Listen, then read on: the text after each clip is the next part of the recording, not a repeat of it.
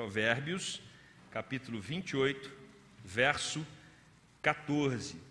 Diz assim a palavra do nosso Deus. Feliz o homem constante no temor de Deus, mas o que endurece o coração cairá no mal. Vamos orar mais uma vez? Deus, fala ao nosso coração, ilumina a nossa mente, para que neste momento sejamos edificados pela tua palavra. É o Senhor mesmo, Deus, quem separa esse tempo para que possamos ouvir a tua voz. Mas é confiados também na direção do teu espírito que nós nos apoiamos e clamamos para que o Senhor Deus transmita a cada um de nós a tua mensagem nesta noite. Oramos em nome de Jesus. Amém. Se você observar a palavra felicidade, você vai ver que não é muito fácil defini-la. Aliás, as palavras ou as, as, expressões mais complexas, elas são difíceis de serem definidas, óbvio, né? Mas às vezes a gente usa corriqueiramente para definir um determinado estado, mas não temos a dimensão do quanto esses termos já foram discutidos ao longo da história. Amor, por exemplo. É, como é difícil você definir o que é amor, vai depender de uma perspectiva que você tem de vida, vai depender de vários conceitos que você foi acumulando ao longo da sua caminhada. E é claro que a fé cristã vai estabelecer um conceito de amor, e quando você olha para esse conceito de amor da fé cristã, ela não é só uma definição, mas é uma revelação. É o amor cristão, ele não é só uma definição, ele é uma revelação. É o próprio Deus revelando Ele mesmo, porque Ele é amor. Tá? Então, para nós, o próprio Deus, desculpa, o próprio Deus é amor, e se nós queremos aprender sobre amor, nós temos que aprender de Deus. E aí a felicidade, ela está é, nessa, é, nessa linha de terminologia que precisa ser definido com clareza. Na nossa cultura latino-americana, a felicidade está muito ligada à emoção. Então, assim, tem dia que você está feliz, porque tem alguma coisa que te deixa feliz. Geralmente a gente consegue ligar a nossa alegria, a nossa felicidade a um evento, a uma situação, a um momento. Ah, hoje eu estou feliz. Por quê? Porque é meu aniversário.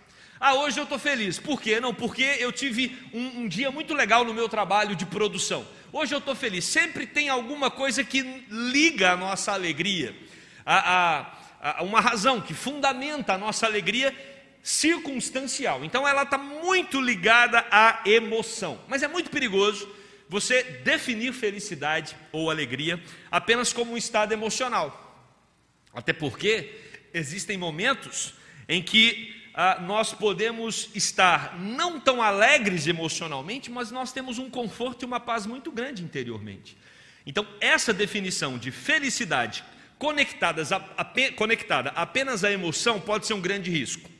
Tem uma outra definição que vem do hinduísmo. Na verdade, antes do hinduísmo, né, a religião védica, ah, ela definia felicidade como o alinhamento da identidade com o desempenho dos papéis. Então, é de acordo com essa religião, com o hinduísmo, né?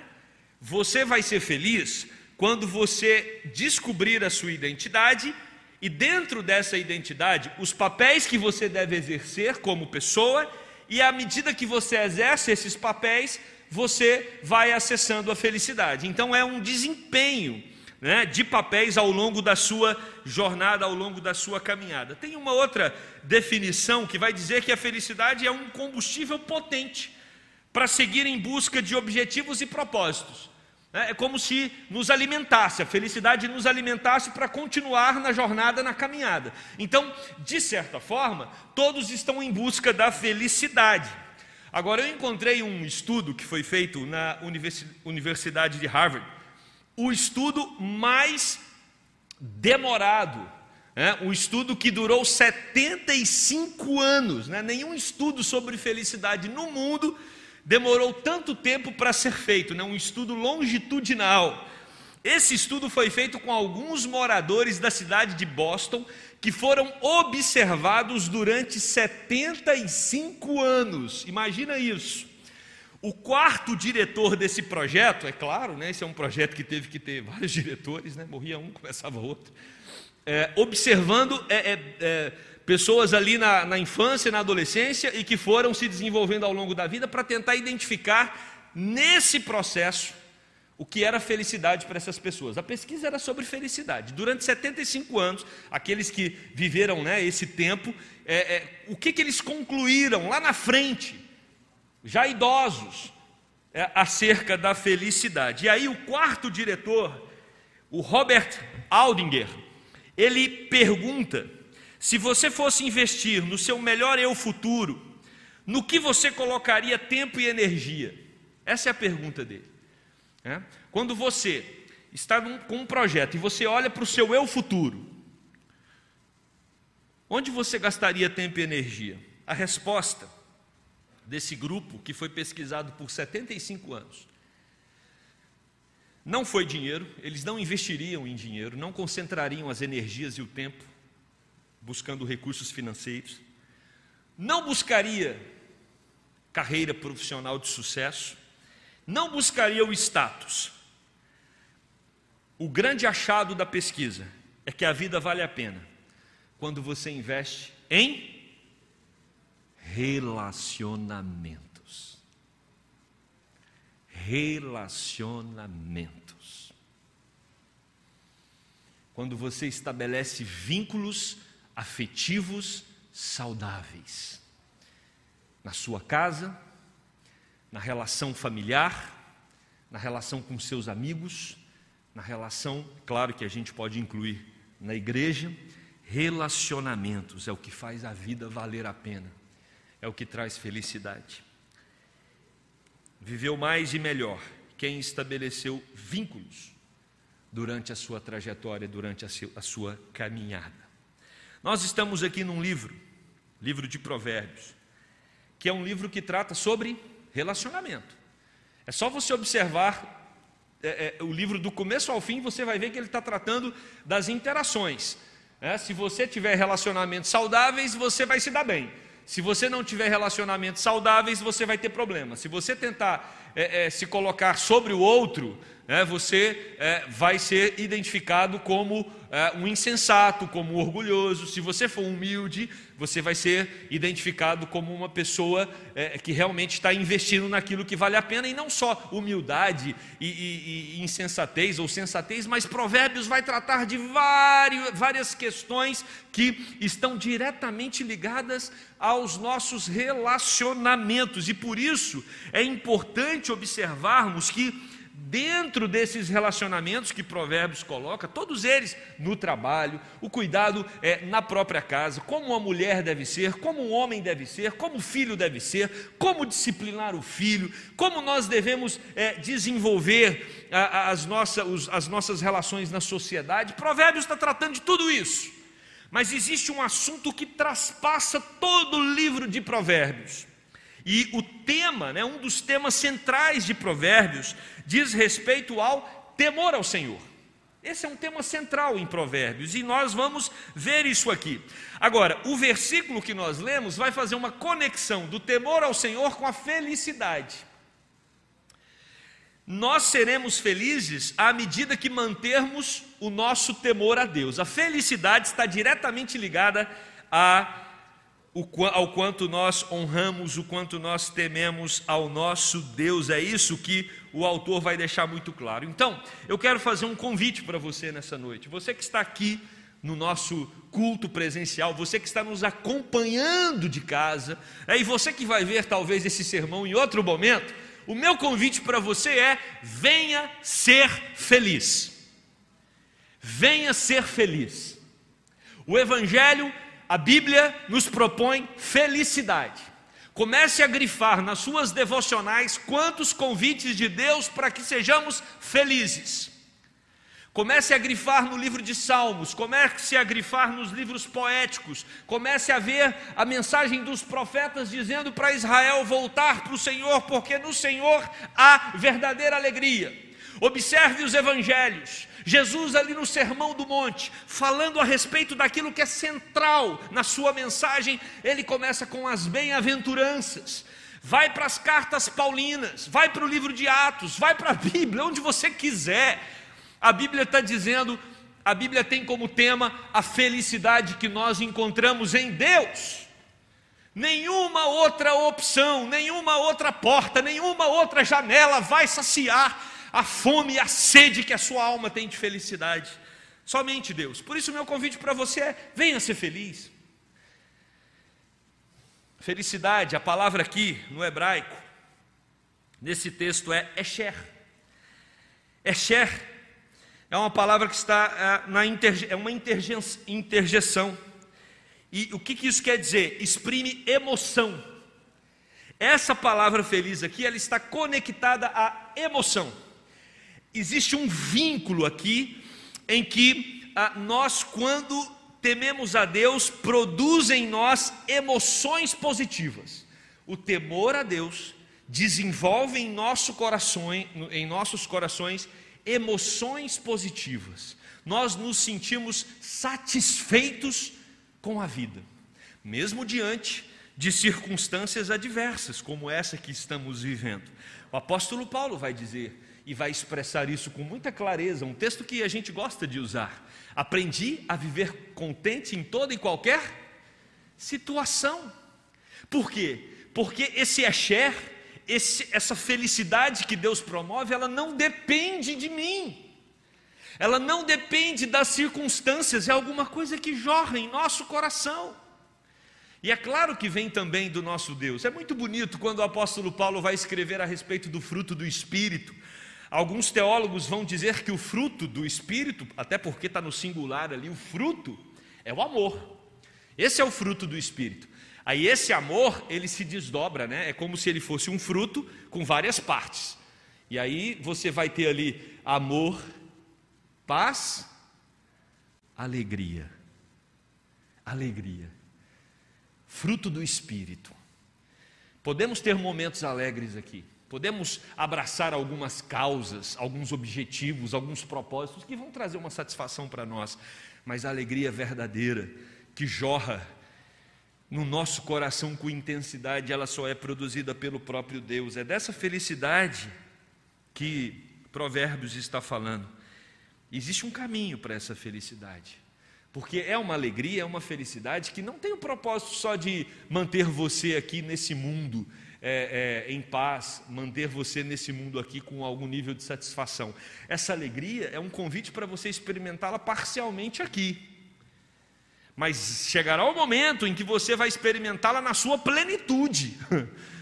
Vai chegar o momento em que nós vamos atingir o máximo de satisfação na nossa existência, quando Cristo voltar e nós estivermos plenamente na presença de Deus. Aí nós vamos ser tomados por uma alegria que não conseguimos experimentar na jornada aqui na terra, até porque nós temos os percalços, nós temos as adversidades, nós temos os nossos pecados, temos muitos problemas, mas todos eles serão afastados quando entrarmos no reino eterno. E aí, esse texto vai dizer: feliz o homem constante no temor de Deus.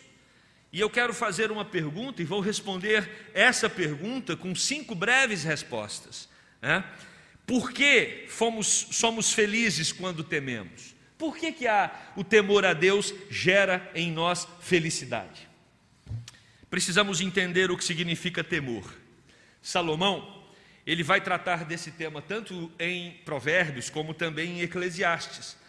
Ele vai deixar claro que o temor a Deus é a regra áurea para que um ser humano encontre sentido na vida. Se nós queremos fazer a vida valer a pena, nós precisamos entender o temor a Deus. E isso não acontece só com Salomão, não. A gente percebe que é um tema bíblico.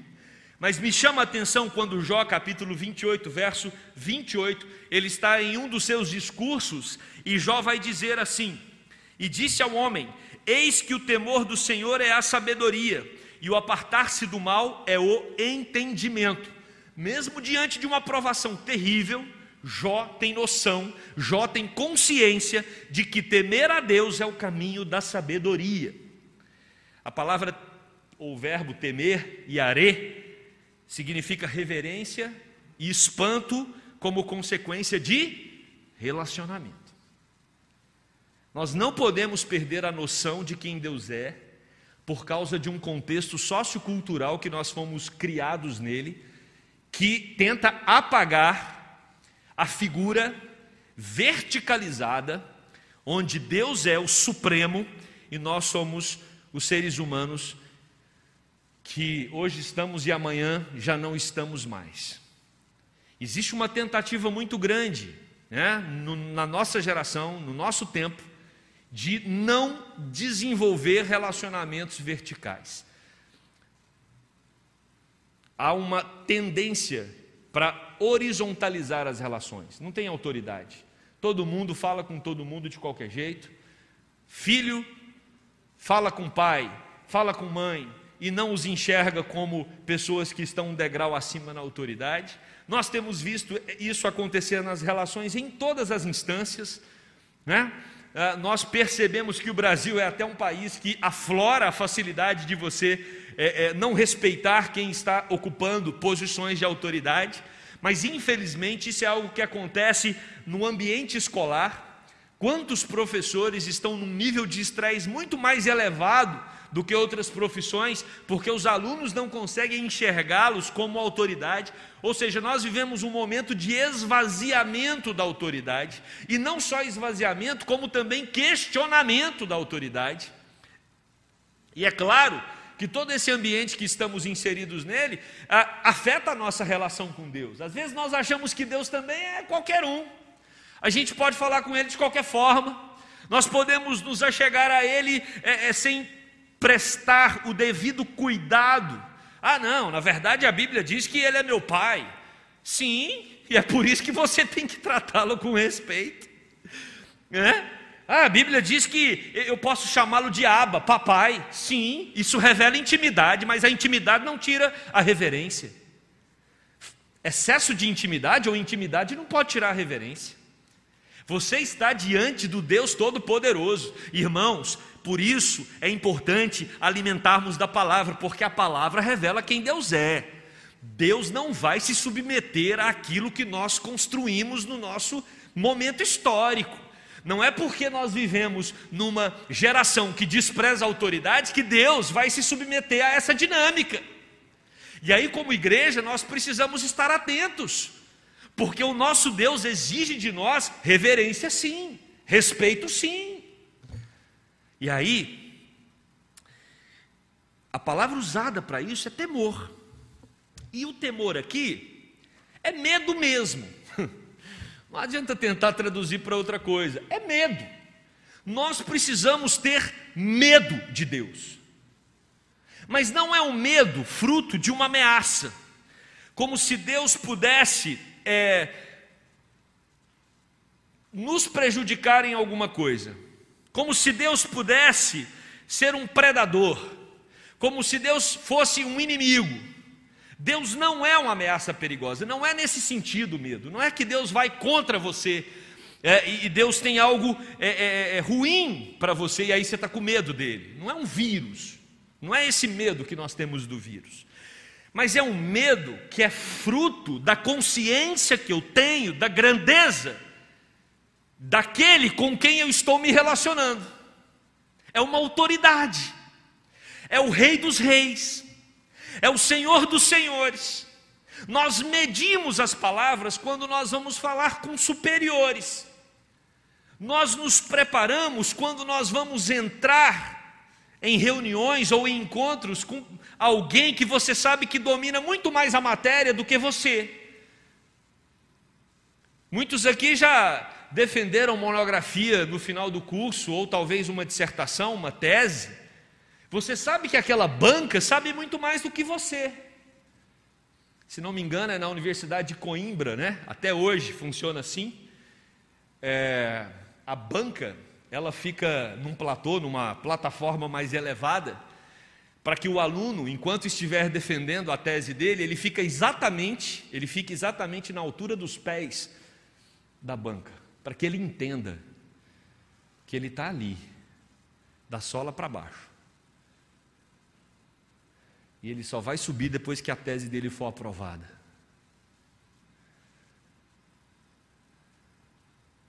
Se uma universidade tem coragem de fazer isso? Como é que a gente está se achegando na presença de Deus?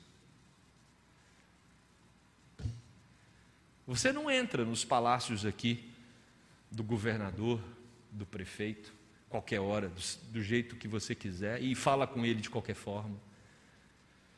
E olha que são pessoas que nós questionamos a todo momento, mas são autoridades. Reverência é você ter noção de quem Deus é. O Deus que falou para Moisés: para aí, para aí, tira as sandálias, porque o lugar que você está pisando é santo.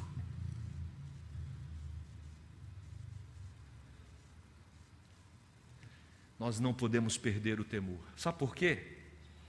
Porque esse Deus que é amor, que é bondade, que é longanimidade, que é benignidade, como nós lemos aqui hoje, esse Deus também tem a mão pesada. Esse Deus também disciplina os seus filhos. E esse Deus é justo. Esse Deus é reto. Por isso eu preciso tomar cuidado, porque eu posso sofrer prejuízos na minha vida se eu não tratá-lo com devido respeito, com a devida reverência. Isso é para todos nós. Aliás, a Bíblia vai dizer: a quem muito é dado, muito será cobrado. Agora, como relacionar um tema desse que nos assombra, nos deixa desconfortável, não deixa? Você fala, gente, então parei, será que eu estou fazendo certo? será, que, será que a minha vida devocional, será que o, o meu caminhar espiritual está na direção certa? Como é que eu vou vincular um tema desse à felicidade? E aí, o próprio livro de Provérbios vai nos responder: o temor ao Senhor nos conduz ao saber, e é loucura desprezar isso. Então não tem como você viver com sabedoria, dar respostas adequadas na vida se você não temer a Deus. É o temor ao Senhor que nos faz responder adequadamente às questões da vida. E Salomão já começa o livro dizendo, lá no versículo 7, capítulo 1, o temor do Senhor é o princípio do saber, mas os loucos desprezam a sabedoria e o ensino. Então, eu não vou ter sabedoria se eu não temer a Deus. Eu posso ter conhecimento, eu posso desenvolver é, é, o aprofundamento em, em, alguma coisa, né, que eu me dedico a estudar. Ok, mas sabedoria para viver nós só temos quando nós temos uma relação de temor ao Deus Todo-Poderoso capítulo 2, versículo 5, Salomão diz: Então entenderás o temor do Senhor e acharás conhecimento de Deus. Quando nós entendemos o temor, quando nós temos consciência de que precisamos nos prostrar diante desse Deus em reverência, não só na hora do nosso culto, mas um coração prostrado, um coração como diziam os puritanos, corandel, um coração curvado diante de Deus o tempo todo. Quando nós exercitamos isso, então nós acharemos o conhecimento. E aí, lá no capítulo 15, o autor vai repetir versículo 33: o temor do Senhor é a instrução da sabedoria. Não dá para a gente fazer uma conta aqui agora, mas imagina quantas respostas, quantos questionamentos você precisa é, é, é, dar respostas para Ele todo dia. A todo momento nós temos que tomar uma decisão. A todo momento. E às vezes precisamos tomar uma decisão importante e rápido. As nossas respostas serão assertivas à medida que nós desenvolvemos o nosso temor a Deus. Nós vamos entrar pelas portas certas quando o nosso coração for um coração curvado diante de Deus. Por isso, Provérbios vai dizer que o temor ao Senhor conduz ao saber e por isso traz felicidade ao nosso coração. Outra lição: o temor ao Senhor produz repulsa a tudo que Deus não se agrada. Então não é só uma questão de você adquirir sabedoria, mas também é de você perder o prazer, o gosto e a alegria por aquilo que é, Deus não está de conformidade. Sabe quando Deus diz que algo é pecado? E se Deus está dizendo que é pecado, é porque aquilo entristece a Deus. O que é temer a Deus? É quando o meu coração também se entristece com o pecado. Ou seja, o meu coração se alegra com o que Deus alegra, e o meu coração se entristece com o que Deus entristece. Quando o meu coração se alegra com o que Deus se entristece, não está tendo aí um diálogo, não está tendo uma sintonia, então não está tendo temor. Se você está alegre com coisas que entristecem a Deus, você não teme a Deus. Você está tendo uma vida de rebeldia contra Deus. E isso, como o próprio texto coloca, tem suas consequências. Olha o que diz o capítulo 3, verso 7: Não seja sábio aos seus próprios olhos, uma pessoa de dura cerviz, ela acha que ela tem condições de escolher os caminhos da vida. Não, não importa o que Deus pensa, eu sei o que é melhor para mim. É disso que está falando. Não seja sábio aos seus próprios olhos, teme ao Senhor e aparta-te do mal. Nós estamos sempre observando o saber de Deus e o saber divino se colidindo. Nós, até mesmo no nosso próprio coração, às vezes queremos saber mais do que Deus. Achamos que temos propostas para a nossa vida que são superiores às propostas de Deus. Isso é falta de temor. Capítulo 8, verso 13: O temor do Senhor consiste em aborrecer o mal, é ter prazer em desagradar o mal. Capítulo 14, verso 2: O que anda na retidão teme ao Senhor. Então nós já aprendemos que o temor ao Senhor nos conduz à sabedoria. Vamos dar respostas certas para a vida. O temor ao Senhor nos faz ter repulsa por tudo aquilo que entristece a Deus. Em terceiro lugar, o temor ao Senhor, olha que maravilha, prolonga a vida. Prolonga a vida. Capítulo 10, verso 27 de Provérbios. O temor, o temor do Senhor prolonga os dias da vida, mas os anos dos perversos serão abreviados. E eu digo mais: o temor do Senhor prolonga a nossa vida não só aqui, mas quando tememos a Deus, sabemos que teremos a vida eterna. Então, nem a morte é capaz de limitar a nossa vida, porque o nosso viver é Cristo e o nosso morrer é lucro. O temor do Senhor é fonte de vida para evitar os laços de morte. É claro, nós sabemos disso. Sabemos disso. Quando tememos a Deus, cuidamos da nossa saúde. Quando tememos a Deus, abandonamos vícios. Quando tememos a Deus, temos relacionamentos saudáveis. Quando tememos a Deus, nós temos hábitos que vão fazer bem para a nossa alma, vão fazer bem para o nosso corpo. É impressionante. Você vê aí muitas pesquisas sendo feitas em todas as partes do mundo para dizer que a religiosidade faz bem para a vida. A gente já sabe disso há tanto tempo.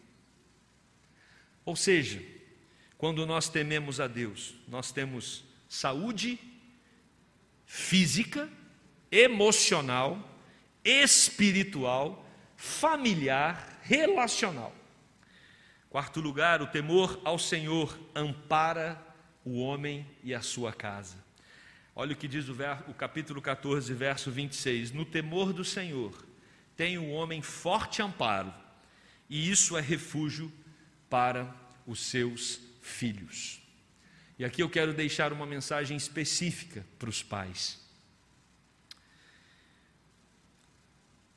Seu filho, muito mais do que ver a sua regularidade nos compromissos religiosos, ele precisa perceber o quanto você teme a Deus.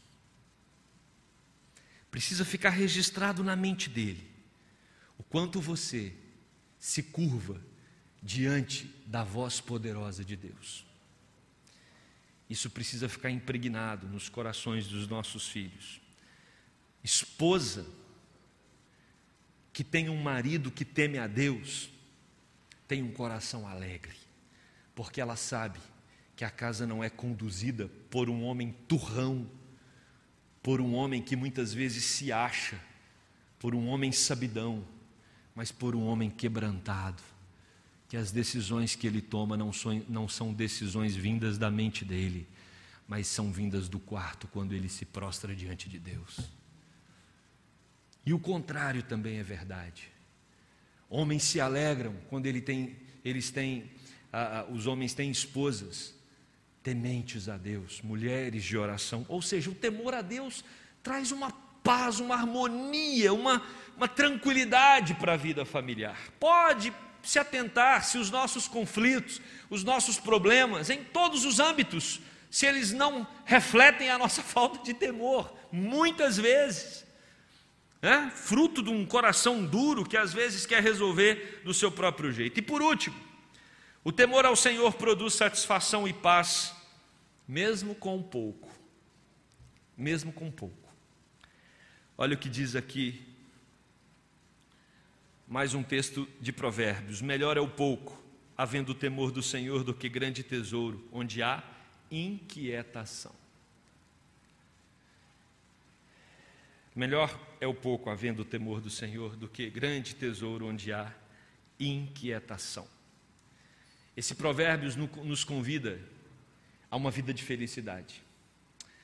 Venha ser feliz, seja uma pessoa feliz, mas não tente alcançar essa felicidade driblando o temor a Deus. Não tem como driblar. O caminho é a reverência, o temor, o reconhecimento da grandeza, do poder, do amor e da salvação que há em Deus por meio de Cristo Jesus. Nós não temos um outro caminho para encontrar a felicidade. E aí, isso vai trazer uma alegria para o nosso coração inconfundível.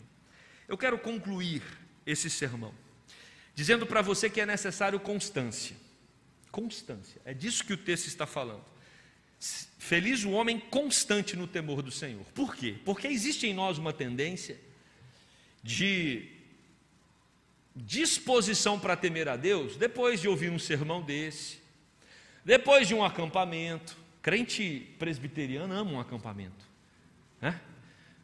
Ama um acampamento. Eu já contei uma piada aqui, talvez você não estava no culto, vou contar de novo então. Se você estava, você vai dizer, lá vem ele com a mesma piada. Mas diz que quando nós chegarmos no céu, vai ter um grupo de crente lá no céu, num cantinho assim, mergulhando lá na piscina. São os batistas. Vai ter uns crentes assim orando bem alto no outro canto assim. São quem? Os pentecostais. E vai ter uma fila com gente e mochilinha nas costas. Quem são? Presbiteriano indo para acampamento.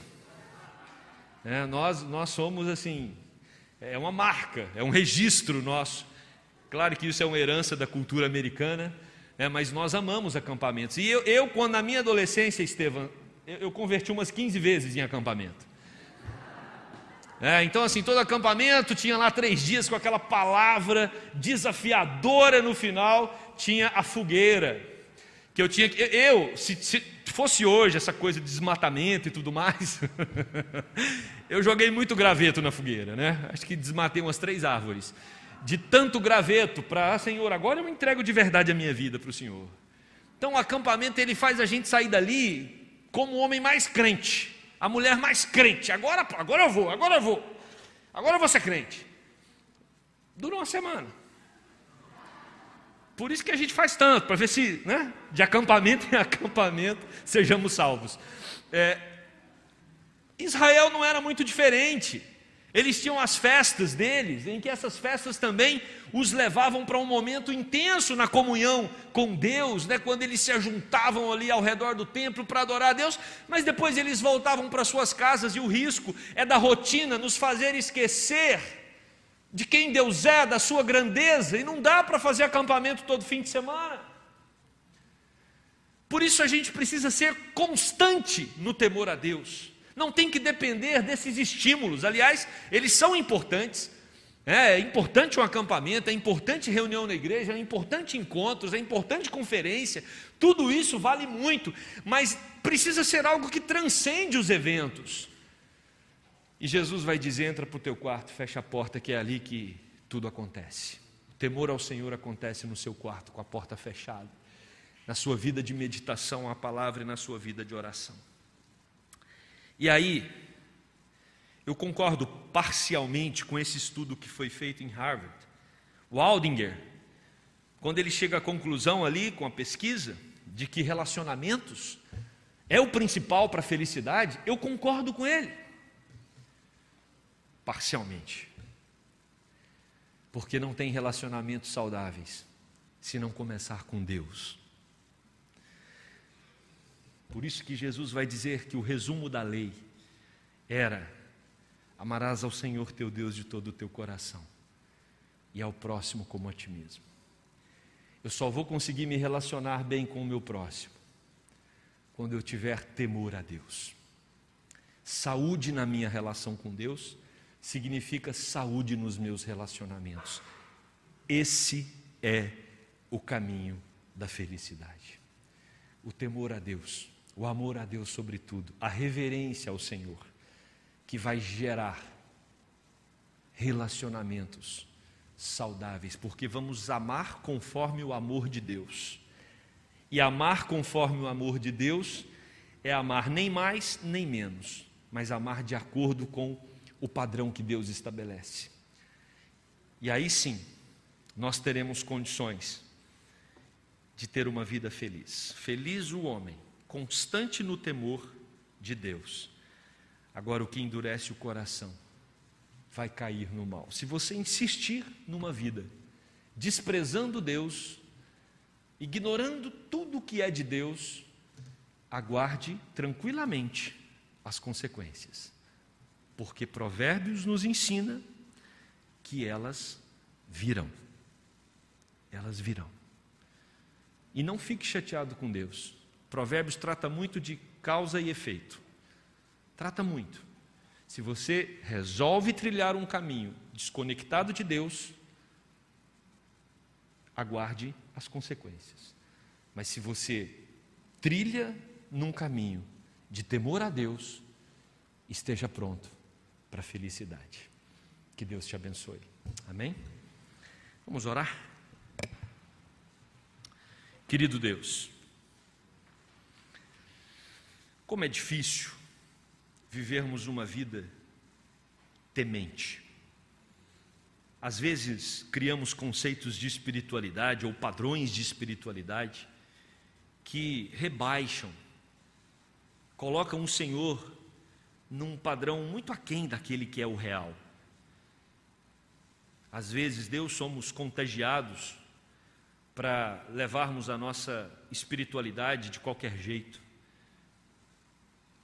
em nome de um excesso de intimidade, perdemos o respeito. Tem misericórdia de nós, Pai. Intimidade não significa falta de reverência. Que possamos, Deus, entender que o Senhor é aquele que precisa fazer os nossos corações tremerem de respeito. Não dá para chegar diante do Senhor de qualquer forma. Não é possível tratarmos o Senhor como se fosse nosso igual. O Senhor criou céus e terra, governa tudo e todos, e precisamos ter essa dimensão de grandeza em nosso coração. É claro que em Cristo nós nos tornamos teus filhos, mas isso não diminui a sublimidade, a soberania, o governo, o poder que o Senhor tem. Que possamos, Deus, reconhecer isso e que a nossa reverência, que o nosso temor possa nos ensinar a uma vida de obediência e de alegria em tudo aquilo que o Senhor propõe para nós, para que assim possamos encontrar a verdadeira felicidade, que está no Senhor e no relacionamento contigo. Essa é a oração que fazemos no nome de Jesus. Amém.